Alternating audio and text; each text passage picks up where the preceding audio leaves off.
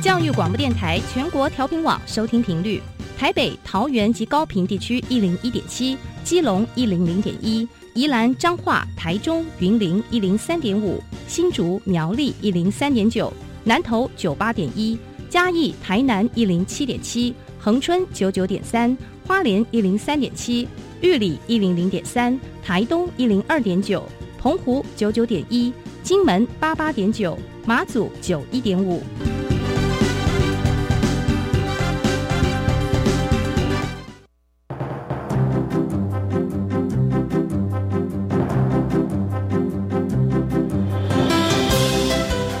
湾的教育要怎么做，才能使孩子面对未来的社会呢？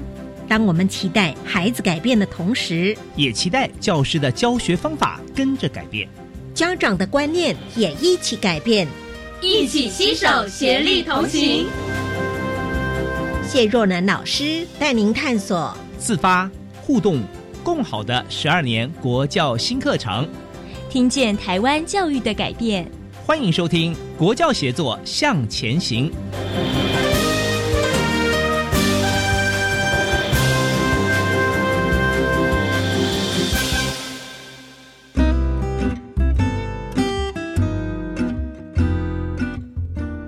听众朋友在周三的晚上一起来收听《国教协作向前行》，我是若楠。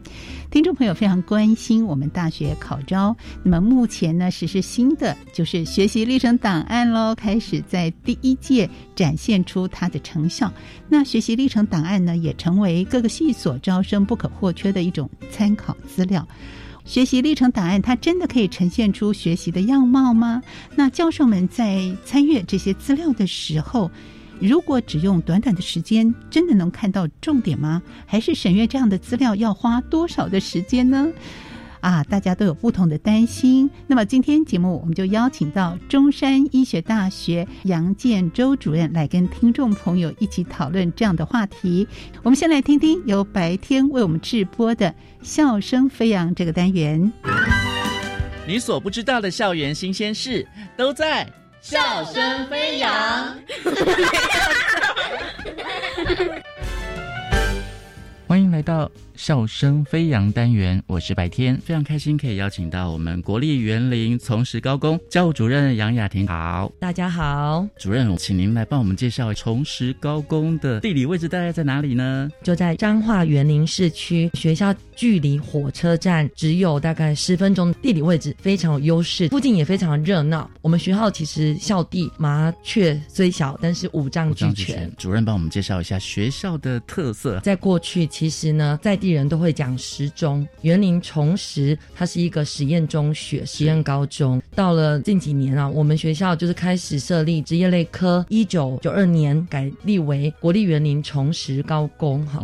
总共有三群六科呢，电机科、电机空调科、资讯科、化工科、室内空间设计科跟家具设计科。我们学校算是一个职业学校，技术型高中哈。那另外呢，我们也有一个体育班，我们有招收田径、羽球、跆拳这些专项的体育学生哈。体育班也是我们学校另外一个特色，走的目前呢都是用普通型高中的课程。工科在我们整个职业类课里面一直立于不败之地啊，因为呢在我们台湾。社会里面对于工科这方面的人才需要还是很重视的哈，我都会跟学生讲说，恭喜他们进入园林重实高工这所工科学校，未来大家都可以保证，如果好好念。以后找到薪水好的工作都蛮容易的，是等于是就业的保证班了哦。是对，因为我们再多的学问，未来还是要就业嘛哦。请我们主任再帮我们介绍学校，好跟云林科大有一些合作哦。三年前、四年前做接教务主任开始，刚好有遇到了云林科技大学的黄瑞松黄教授，他刚好呢在我们教育部这边也很积极的，希望科大端。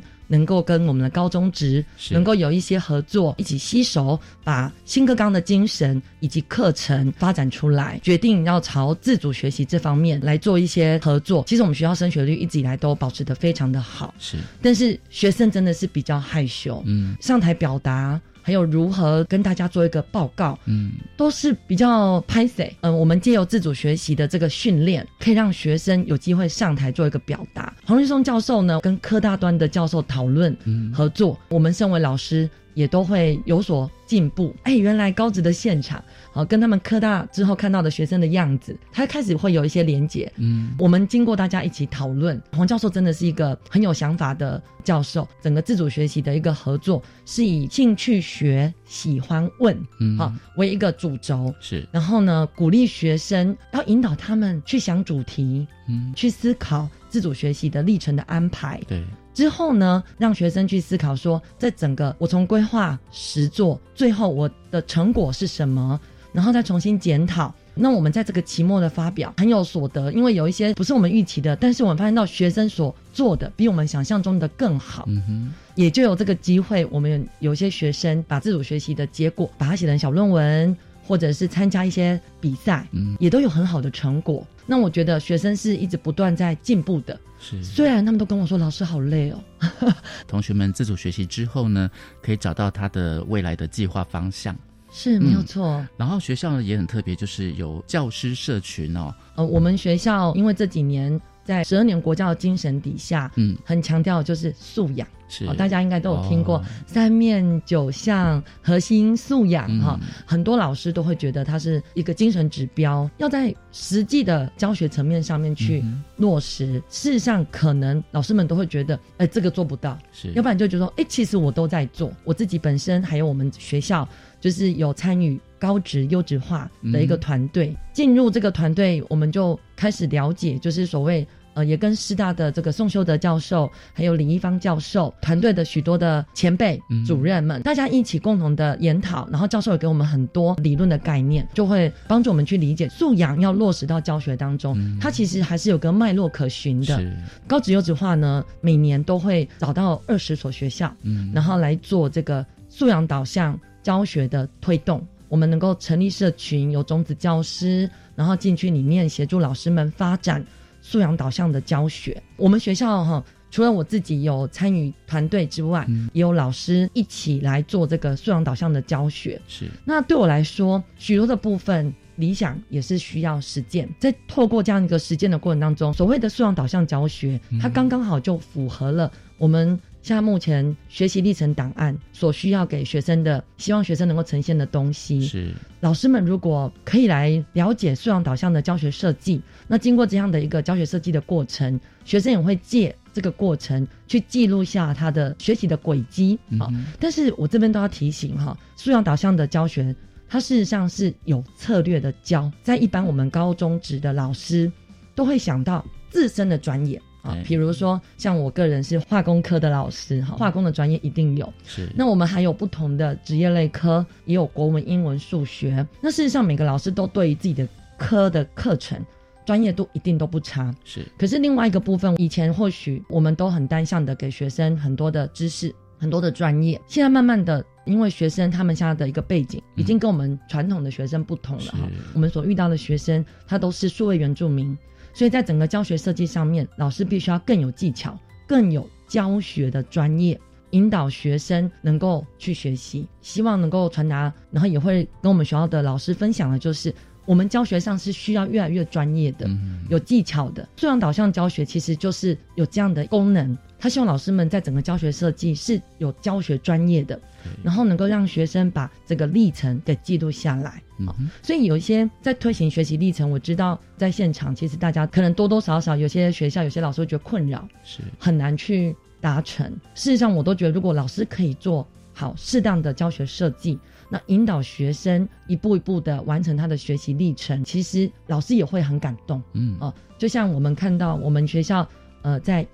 一零的第一学期啊，我们做了一个化工跟美术的结合好，那我们就叫做一起来作画，是啊，艺术的艺，化学的化，是。那我们让我们化工科的学生在学习界面活性剂，在学习表面张力的时候，也能够去感受到它所展现出来的颜料、色彩的这个差异。在美术上面，一个叫做这个浮水画，是哦，它其实就运用了许多的这个化学的原理去展现。那学生也会觉得非常的特别跟新奇，是。那他们也会有感受美感的这个熏陶。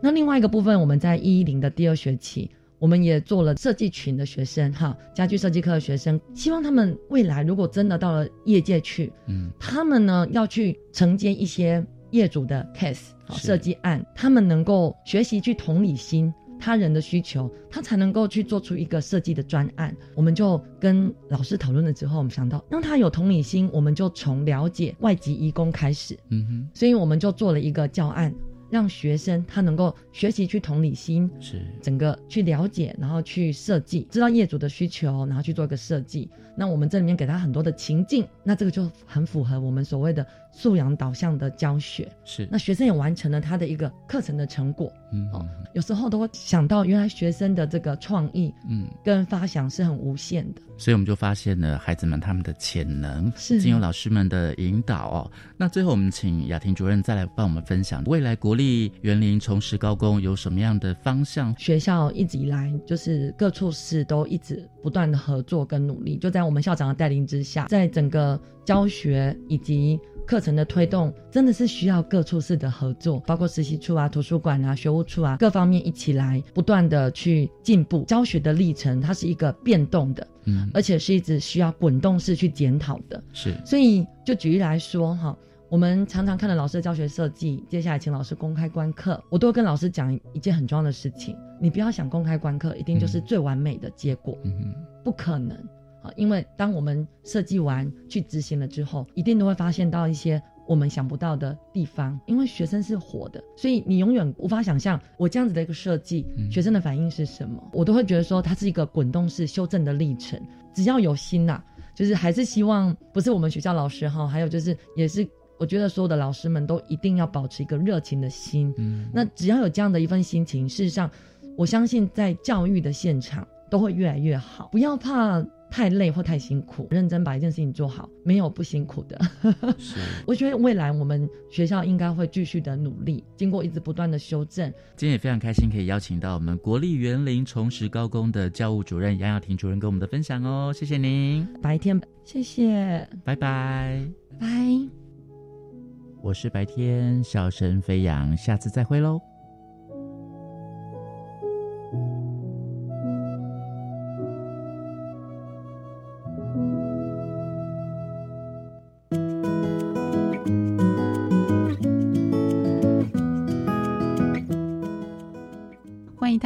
收听《国教写作向前行》，我是若楠。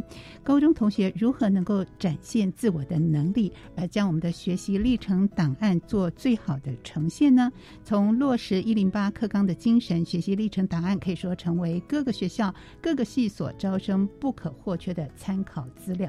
今天特地为听众朋友邀请到的是中山医学大学生物医学科学系杨建洲主任，在节目中来跟听众朋友一起讨论分享。主任你好，哎，你好，主持人好，各位听众大家好。是主任，同时也是担任学校大学招生专业化的计划协同主持人，所以对于我们的招生工作，还有我们的学习历程档案是非常的熟悉。那我相信收音机旁听众朋友，不管你是高中同学、家长，还有我们老师，对于这个议题是非常非常的关心啊。那我们知道，学习历程档案已经成为各个系所招生非常重要的一个参考资料。那对您来说，呃，贵校还有贵系，那学生具备有什么样的特质，对您来说是最理想的呢？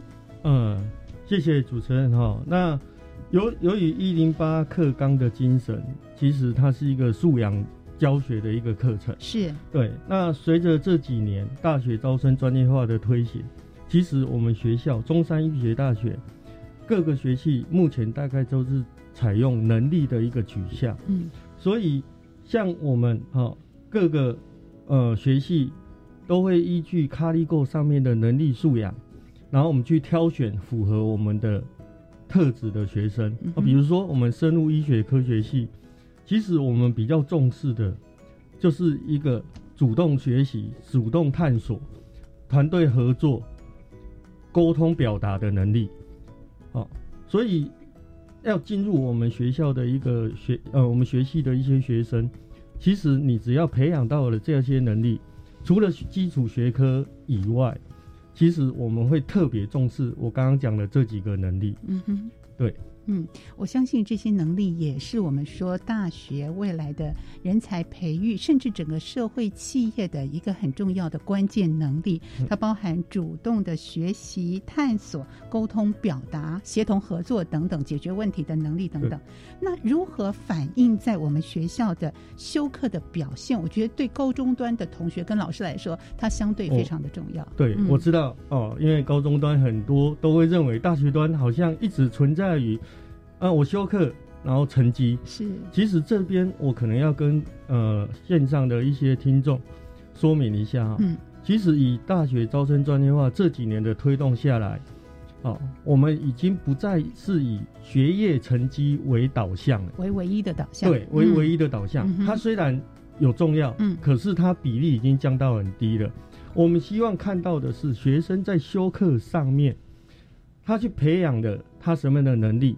哦，比如说他在一个生物探究的一个过程中，虽然他可能成绩哦就是在八十好了，那有一个同学他成绩可能在九十，可是这个八十的同学，他在他的学习历程上面，让我们看到了他的主动探索、他的解决问题能力、他的挖掘问题能力，其实，在我们大学端教授来看，他反而会是我们需要的人才，然后去。呃，这样就不会是依据单一个成绩来为导向了。哦，所以我希望同学真的好好的去培养你的能力，在一零八的课纲的精神下面，我相信你会更好。尤其讲到一零八课刚上路到现在开始，那今年一百一十一年又是考招第一次啊，我们看到实施这样的一个制度的一个展现。对于同学、对于学校教育现场的老师们来说，怎么样在探究、跟实作，还有专题研究等等课程当中，能够表现出自己的优势？我相信，不管是高中端、大学端，都是非常急于要看到这个部分。可是，这个部分的表现，其实它有一定的规则。比方说，我们会从学习历程档案当中看到，也会从很多多元的呈现方式看到。所以，对您来说，哦，您带领我们大学端的这些教授们来评选。选这些资料的时候，您观察到的视野会是什么呢？哦，我我的观察哈，其实，在我们中山医学大学，我们推动的刚刚讲的，我们基本上现在目前二十一个系组都是采用能力取能力取向的，能力取向能力取向的一个呃学习历程审查。嗯，所以我们每每一个系所，我们。比比较重视的，大家都会去发现学生的挖挖掘问题、解决问题、分析问题，尤其尤其是三年的历程，啊，不管你的呃三年历程的一个延续性，如何让我们看到你的成长，嗯，如何看到你的培养，哦，历程历程其实就是一个三年的过程，是，好，不绝对不是单一个学期突然间冒出来的。所以，请同学在规划你的历程的时候，不管你在自然学科，不管你在社会学科，其实你只要能展现我刚刚讲的那些团队合作、挖掘问题、主动探索，其实都是大学端很喜很喜欢的学生。嗯哼。是，这也是大学老师们在看待我们这些资料的时候，我们看重的能力的表现。所以，我们要适时的展现出我们的优点和我们的特质。所以，同学们对于自己的特质的掌握，或者是我们兴趣的展现，这是相对的重要。那怎么样在多元学习的重点项目里面，能够呈现教授刚才说的这些特质嗯？像现在我们会看待多元表现这件事嘛？嗯，其实多元表现顾名思义就是随着你自己的兴趣、你的性向，比如说你在社团，嗯，你喜欢玩社团，比如说你你你喜欢去参加一些竞赛，对，那这些往往在早期的备审资料的过程中，往往同学就是啊，我只要拿到一张奖状，哦，第一名、第二名，然后交差，就认为。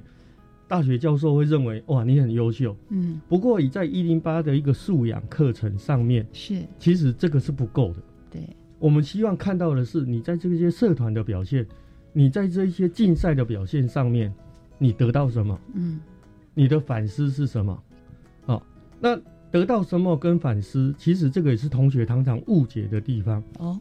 因为同学在书写这些历程的时候，会把你的成果、结果认为就是一个反思了。嗯嗯，其实是不然的。嗯，哦，同学在描述这些过程的时候，成果、结果、结论就是结论，反思是额外要在另外一段里面得到从这些结论里面，就从这些结论里面，你的过程带给你什么样的一个启发？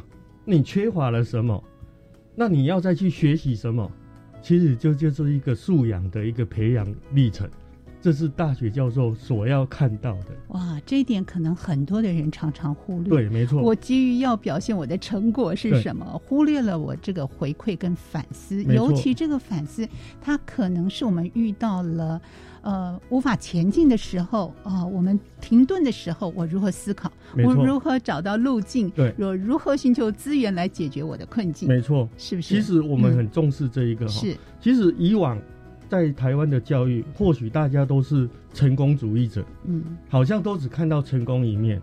其实我要跟各位同学讲，哦，往往失败才是你成功之母啊。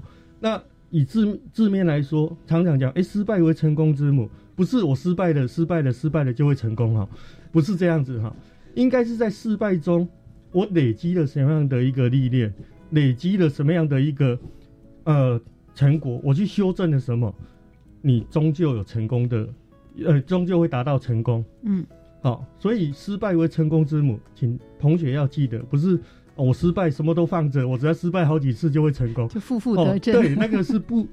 不对的，不对的，是要累积你的经验，嗯，累积你错误，然后就如同主持人刚刚讲的，你去寻求什么样的资源，什么样的呃网络资源或是师长资源，然后来解决你问题。这也是一零八课纲的素养教学很重要的一个概念。嗯，好，所以这也是可以在我们的学习历程档案里面，也许放在字数里面，或放在哪个地方来呈现。没错，没错。嗯，所以它相对的也是很重要的一件事情。没错，其实这个是我觉得学习历程，刚刚就如同我刚刚讲历程，历程。嗯，所以你只要好好把你三年的一个历程，好好的去堆叠。嗯哼，其实你就是一个很好的。学习历程档案资料，同学不用太害怕，不用太紧张，去说啊，我一定要做的多漂亮、多完美的一个报告。其实那些报告，完美的报告，如果你没有让我们看到你的能力培养、你的反思，其实那些报告我们会认为，搞不好不是你写的，搞不好不是你做的。对，所以，所以我希望同学，哦，真的要放下你、你、你的想法。然后好好的，就算你是一个简单的过程，嗯哼，哦，我常常想到就是说，比如说我今天去做了一个净滩，大家都会去做净滩，是，可是有些人净滩为了什么事？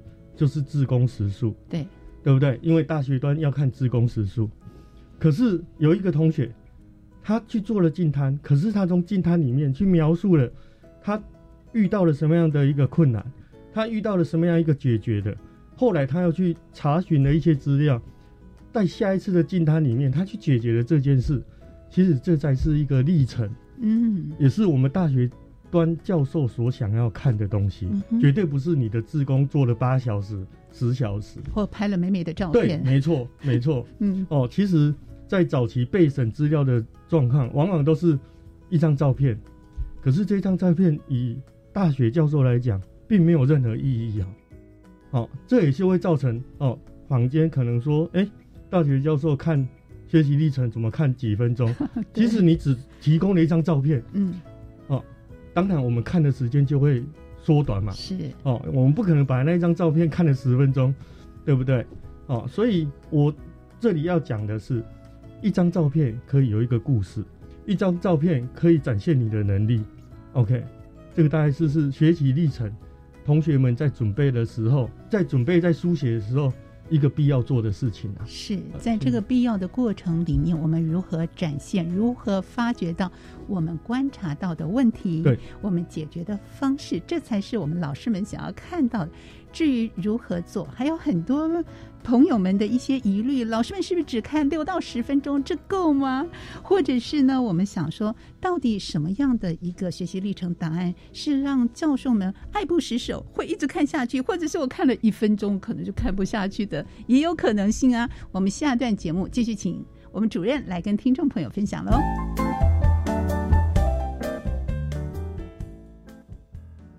大家好，我是疾管署防疫医师詹佩君。大部分的 COVID-19 感染者症状轻微，休养后可自行康复。居家照护期间多喝水，充分休息，并留意自身症状变化。如果出现喘或呼吸困难等警示症状，请立即联系一一九或依卫生局指示，以防疫车队同住亲友接送或自行前往就医，保护彼此。疫苗打三剂，一起做防疫。有政府，请安心。以上广告由行政院与机关署提供。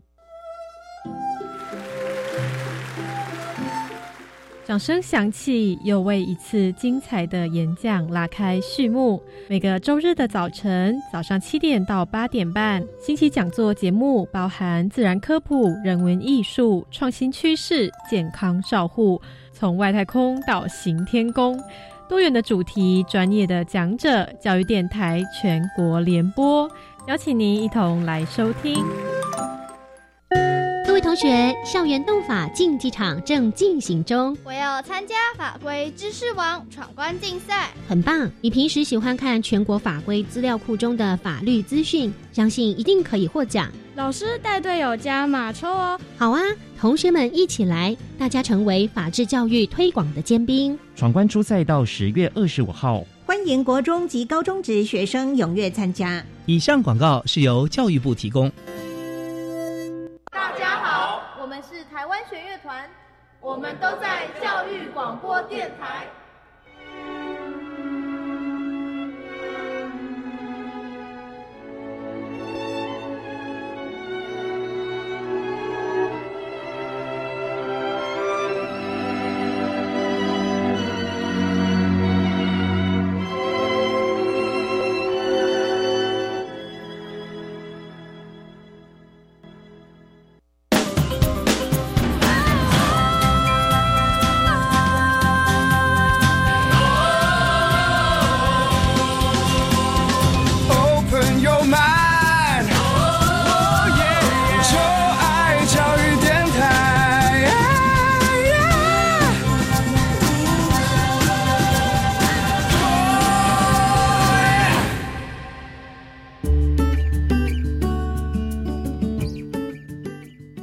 欢迎大家回到国教协作向前行，我是若楠。今天节目当中邀请的是中山医学大学生物医学科学系杨建洲主任。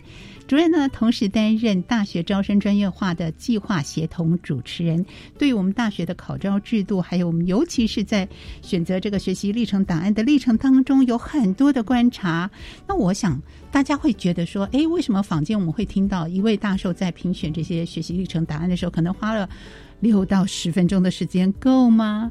那什么样的资料会让老师们继续想要看下去？什么样的资料又是老师可能看了一两分钟就觉得我可能不需要再看下去？我们是不是就请主任举贵校为例、贵系为例，让听众朋友比较了解这个流程到底是什么？你们怎么做的？好，谢谢主持人哦，各位听众大家好。那确实哈，在我们书审，我们有时间的压力哈。所以看一份学习历程档案的时间，确实有时候会被压缩。嗯，当然每个学系的申请人数不同，那人数越多，那个看的时间可能会越少。哦，不过在我们的学学校，我们有一个策略啊，因为我们的招生一般都会分两个礼拜来进行，那我们有一个班级的，有两个班级的，所以我们会让人数少的在第一周进行。那个面试跟书审成绩的结论，那多人数多的，我们会让他在第二周。那这样子，我们就可以拉长每一个教授看学习历程的时间。那我相信，我们这样的规划，其实我们每一份资料在大学老师看的状况下，已经超过十分钟。每一份，甚至有些老师跟我说，我今年看了一份，看了二三十分钟哈。那怎么样的一个规？怎么样的一个一个方式让我们可以看那么久，是，其实这很重要。所以学生在陈述的时候，就如同我我前段所讲的，你要让我们看到你的反思，你要让我们看到你的历程。嗯，你不能只有几张照片，这样当然时间就很短了。我前段也大概有说明哈，所以我们除了做这件事以外，其实在我们中山医学大学，我们在看资料之前。我们每个学系会勾选出今年的书审委员，那我们校级就会办了三场的一个说明共事会，嗯，就把所有的书审委员找来，然后厘清今年哦固定的一些规则，还有我们的尺规，请大家再确认去进行。所以我们也花了每每每一次啊每每一梯次大概花了一到两个小时去做这件事，然后结束以后呢？我们开始书审的时候，每个学系的委员一定会先拿五份的资料出来，进行共识，当场评分，然后去讨论，然后去拟定今年的标准，依据我们的尺规。所以这样一个共识做完，哈，这样一个共识一般都是一个下午啊。是哦，五份就讨论了一个下午，因为要有共识嘛。对。然后后来才各自回，呃。嗯，各教授才各自进他们的平台去评审他们剩下的份数，所以先有共识再回去评选。那在这个还没产生共识之前，如果落差比较大的话，嗯嗯，我们就会当场讨论嘛。那五那五份就是在讨论的，是，所以就会有一个共识。那当然最后评选完，我们还有一个差十分，只要三个委员、五个委员评审出来这一个学生他的历程档案差了十分，我们会再拿出来。五个委员在统一讨论为什么差别呃差距是在哪里？可能资料没有看到，可能资料怎么样？好，会在讨论。嗯，所以事实上，在中山医学大学对书审这一块，其实是做的蛮扎实的。对，那因为我们想要的是挑到真正我们要的学生，是我们希望我们培育的人才是我们所需要的，也是未来社会所需要的。嗯，好。所以我们才会把这件事情把它当成一个真正的事在进行哈，也也很认真的在执行。我们希望学生你的付出、你的努力，大学端真的是看得到的。好，所以听起来这么扎实的一个准备的工作啊，对于同学们来说，我们都很珍视每一位送上来的这些资料。那什么样的资料会让老师们就觉得说，哎？我看到这里好像不需要再多看了，也会发生这种情形吧？有。是。哦，因为现因为今年第一届，嗯，很多学生还是存在的备审资料的一个概念。啊，以往的以往的备审资料哈，以往叫做备审资料，现在叫做学习历程。是。哦。那我希望在这边跟同学还是要强调一下，嗯哦，当然现在因为有重考生啊，有一些因素让。备审资料还是可以上传，可是现在历学习历程的一个平台，可以让我们看得更清楚。那你的备审资料有可能去影响到我们很多事情是没看到的。嗯，哦，因为备审资料就是一个 PDF 档，那我们要在 PDF 档里面去找寻我们要的资料，要花很长的时间。对，那甚至有时候一划过去，我们真的是没看到。其实这就就有一点让学生的资料有一点有一点产生一些误差了哈。不过我们有三个委员哦，所以就会产生三个呃分数不一样，超过十分，我们拿出来讨论了。对。不过还是建议大家还是要走传统的被那个，就是走心智的学习历程档案。其实这才是让我们老师教授们可以很仔细去看你们的。好。啊，而且不要单纯只用一个相片就取代了所有一切。嗯，请大家要把相片让它有叙事力，这对我们来讲是非常，呃，会比较容易去看到你的特质。嗯哼，那什么样的内容会让老师们产生一个疑惑？你做的太完美了，然后你的用字遣词可能真的很不像是一位高中同学的叙述。对，嗯，也会有这种情形。有。对，今年坦白讲，因为我也我参加书审，因为我在这推动这个，我也要实际去接触，我才会看到。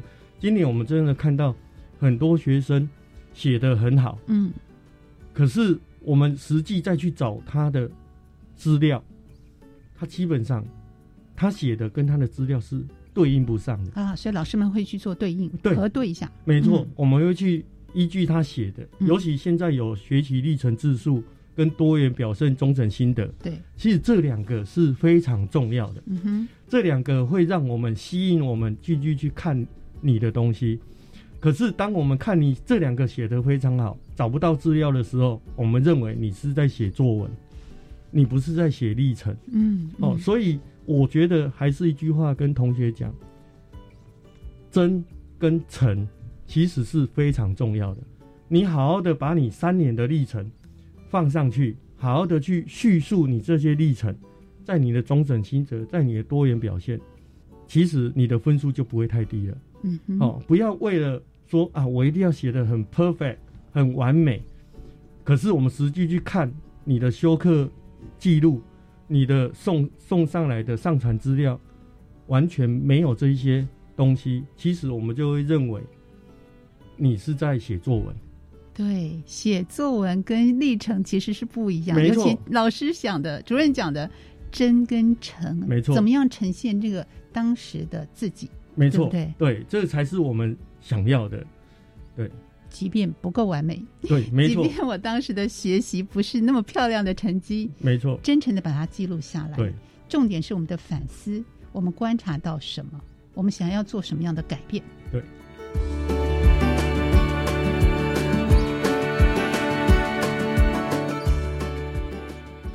我想很多的重点我们都听主任来提醒大家，但是也有一些我们高中同学会担心，如果他是一个比较没有明确目标的孩子，他的学习历程档案可能就觉得，哎，我无从准备起啊。老师有没有一些建议呢？嗯嗯我的建议就如同我刚刚讲哈，嗯一零八课纲推动已经五年了，好，那这五年的一个历程，我也可以跟大家讲，在大学端从列类别取向嗯。到能力取向，现在几乎所有的学校大概都取用能力取向。是。那一旦采用能力取向，其实跟你上传的资料是自然学科、社会学科，其实关系就没那么大大。了。嗯嗯。因为我们也可以在社会学科里面哦，你比如说你的社会探究实作，你还可以让还是可以让我们看到你的团队合作，看到你的主动学习，看到你解决问题的能力。我们要的是这一方面能力取向的人，所以请同学还是可以去放心。哦，当你在高一没有什么目标哦，其实我们有有看到有同学他在高一，哎、他可能认为他想社会组，嗯，结果在高二的时候突然间，哦，可能在一个因缘际会下，突然间对生物很有兴趣。很重要的，刚刚讲真跟诚，你在你的学习历程自述、中整心得，好好的去描述你的转折点。其实这也是我刚刚所讲的，失败为成功之母。你好好的去累积，你这个转折，只要能够在叙述上面让我们看到，我们就会认为你是真心想要从事生物相关、自然相关，符合这一个学系的呃能力的，符合这个学系你所追求的。其实这个才是最重要的，是就是要交代。嗯对，所以以前从所谓我们的科目或者是科系的项目内容，转成我们比较在意的是能力的一个取向，所以我们不一定是要对应到我们大学某个科系。反而是我们的这个所有的资料的一个展现，是要展现我们的思考、我们的转折，还有我们想、我们的兴趣所在，也是应该很重要的一件事吧。对，嗯所以当你有这个兴趣，是。当然你这个转折，哦，也不能说完全不 fit 到系上，对，就说你这个转折，嗯，让你希望你未来是想进入这个科系的，你只要把它描述，是。这个就是历程嘛。对，因为这样的转折，让你觉得，哎、我好，我对生物医学科学充满的期待。嗯哼，那我觉得我的这个转折，我的历程准备，我是符合到这个学系的未来发展。嗯，其实这个就是一个链接。对，对，这个是很重要的，很重要的一个链接展现。那同学们是不是也要做一些呃探究主题啦，或者多元的表现，去呈现我想要做这样的一个改变和转换，来把他自己的这样的一个意向哦，能够在这样的资料里面呈现呢？对，嗯，没错。哦，其实上我我建议哈，由于现在高今年高一的学生刚开学哈，对，其实我现在到各高中去，我也跟高一的学生也帮跟他们的呃教务主任啊、辅导主任，我也我都跟他们推广了一件事，是，因为现在一个素养教学，所以各学校高中端或是各个同学高一的同学，应该可以多方面先去探索。其实教育部有一个 CaliGo 的网站，其实它有十八群、十八个类群，大家可以好好的去思考一下，你这十八个类群，你你在高一的时候，你可以挑几个类群，然后好好的去探索它。其实这个就是一个历程嘛，你探索以后，高二就开始缩小你的范围，那这样子你的历程准备就会是一个完完善的，嗯，然后到高三你更明确了。你要进入哪一个学系，所以你是可以链接起来的。嗯哼，这就是一个历程的一个完整。嗯，好，所以我建议今年的高一或是家长也可以鼓励同学多方面去尝试哈，不用去急着让高一。我知道刚开始推动的时候，家长会怀疑说啊，高一生。一开始怎么知道他要干嘛？是，哎，一定不知道嘛。对，哦，我我是两个小孩子的爸爸哈，我对我的小孩，我是采用自由的，我就直接跟他说，啊，你们，哦，就去看，那你们是想哪一个领域，你就自己去探索，那有问题需要询问我，我可以协助。嗯哼，我不会去，不会去要求他们一定要做哪一方向。嗯，其实有时候他们这样的探索，会真正找到他们的。兴趣跟方向，他们在准备这些历程档案的时候不会痛苦，不是为了准备而准备，是因为主动的心在他们的身上。没错，所以你是鼓动他们主呃鼓励他们主动的去寻找去探索。对，他们现在都是处于高中阶段吗？我呃第二个小孩是高二，高二，也是走。学习历程档案。是。对我看他做的很快乐啊，我完全不管他上传什么，没错，超乎我们的想象。我们以为教授爸爸啊都会在旁边指导，没有对，所以你反而鼓励他自己去探索，没错，嗯，遇到问题再来问我，对对，这也是我们教育的一个精神所在，没错没错。希望同学们主动的去探索。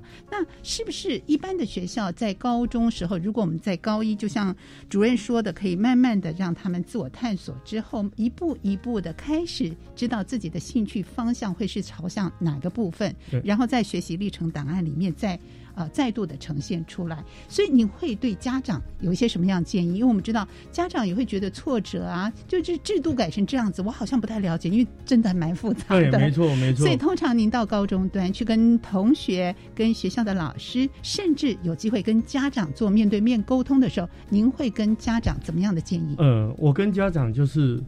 从中协助，嗯，不要介入，因为学生其实现在的学生是非常有想法的，哦，那尤其我们一零八课纲的素养，我们再回归到素养这件事，其实素养最简单的解释就是发掘问题、解决问题的能力，对，这个就是素养，嗯，所以让学生，让你的小孩子能够自由自主去找到。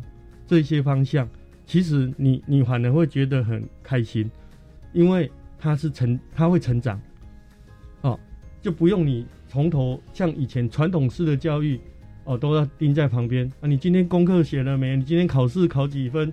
哦等等，其实你也不用那么辛苦，对我们只要好好的看学生，看你的小孩，不要走向不正确的路就好了，嗯哼，哦。其实，在我的小孩，我刚刚讲过两个小孩，我唯一对他们成绩完全是不要求的，我只要求他们的品德。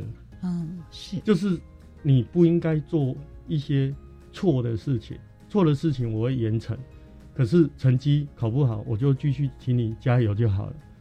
好，这个大概是我希望家长可以去慢慢改变一个想法，让学，因为现在的学生真的是很聪明哈。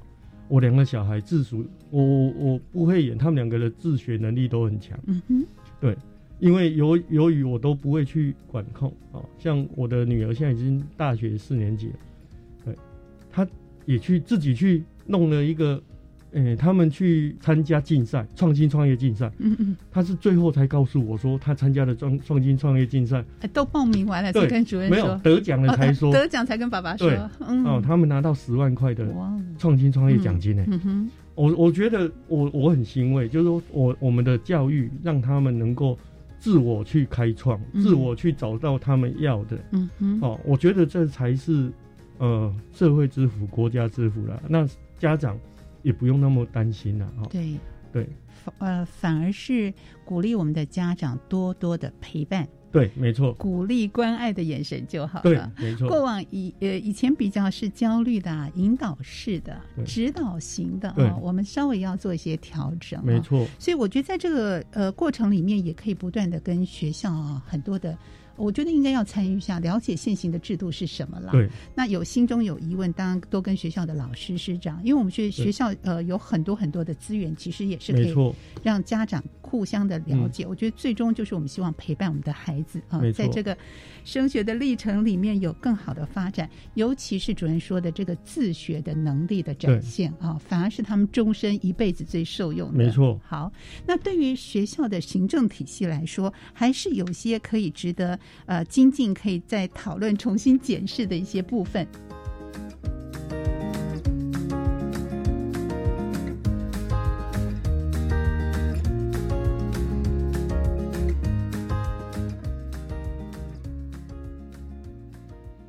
那最后，我们是不是也请主任给大家一些建议呢？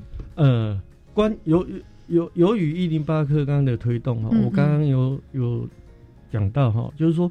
我们今年在我们生物医学科学系，嗯，我们今年的占比，学测成绩占三十分，嗯哼，我们的书审跟面试是占三十五分，好，就是学习历程档案跟面试各占三十五，其实已经是改变我们传统的做法了。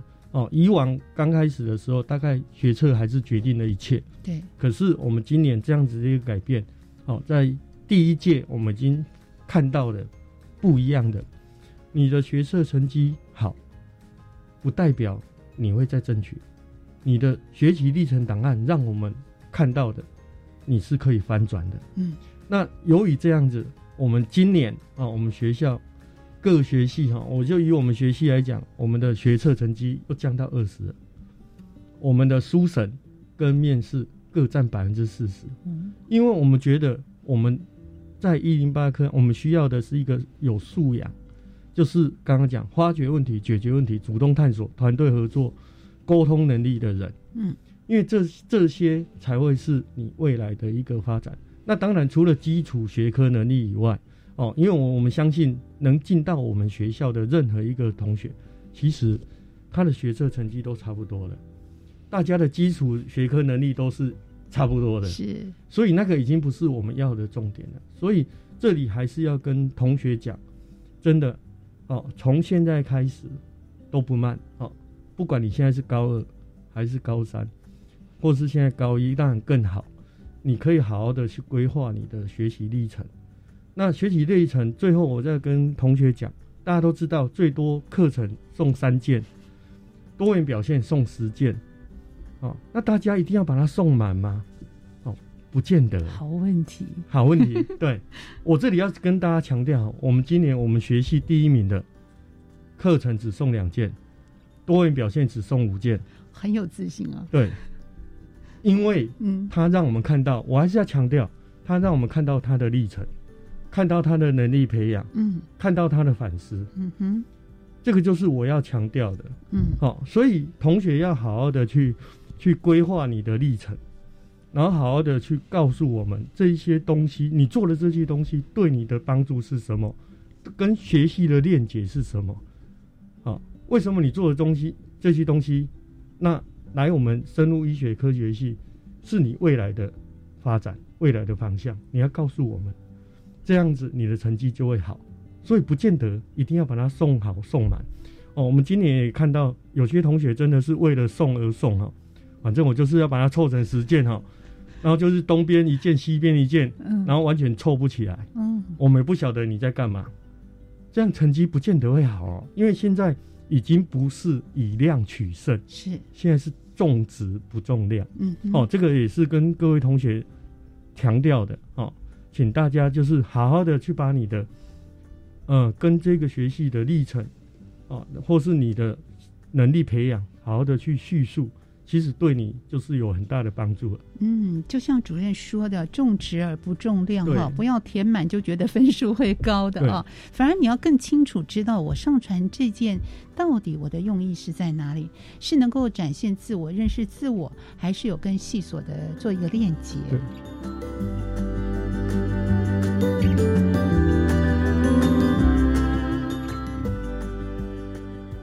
过，对一般的高中同学来说，如果他没有在比较多的一个指导之下，或者是还有一点点不太清楚的状况之下，主任你会鼓励他们用什么样的一个心情和态度做第一步的开始期呢？嗯，因为现在其实我觉得教育部的卡利 Go 真的做的不错，所以还是先进去练习这个，因为最近也在改版哦。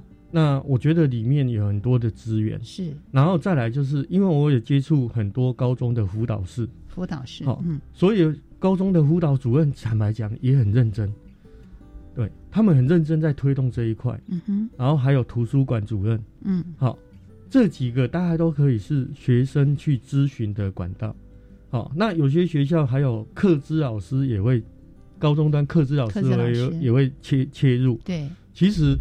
我接触的几所哈，我我目前大概接触全台湾大概二三十所高中，嗯，其实他们这几个主任其实都做得很好，高中学生真的是我觉得很幸福啊，比我们以前以前是没人管我们的，真的，对，所以你可以善用这些资源，嗯，然后好好的去呃寻求他们的协助，然后你就照照开始按部就班，先慢慢去尝试。你一定要勇敢的跨出这一步，好，那你就会得到你要的，呃，效果或成果。嗯哼，对。嗯，除了自己跟自己对话探索之外啊，跟同学、跟老师，最重要的学校有很多的资源，像我们说专业的课程老师、辅导室主任、图书馆的老师主任等等，都可以协助，只要你有愿意。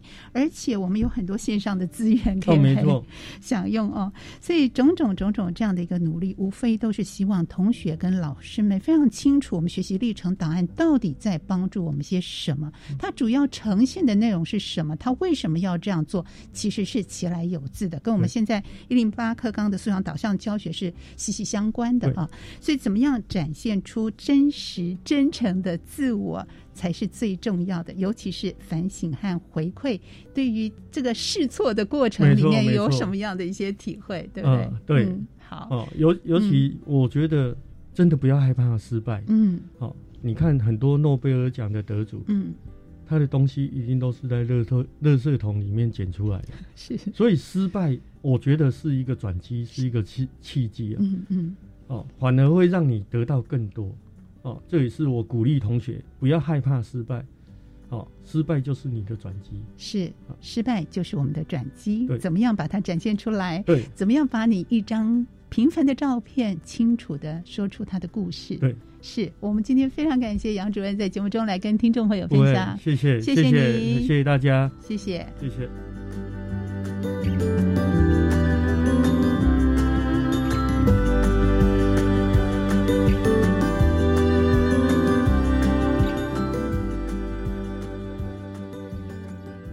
也要感谢所有听众朋友的收听，欢迎您在每个礼拜三下午六点零五分继续收听。国教写作向前行，我是若楠，下次再见，拜拜。自发学习，师生互动，创造共好校园。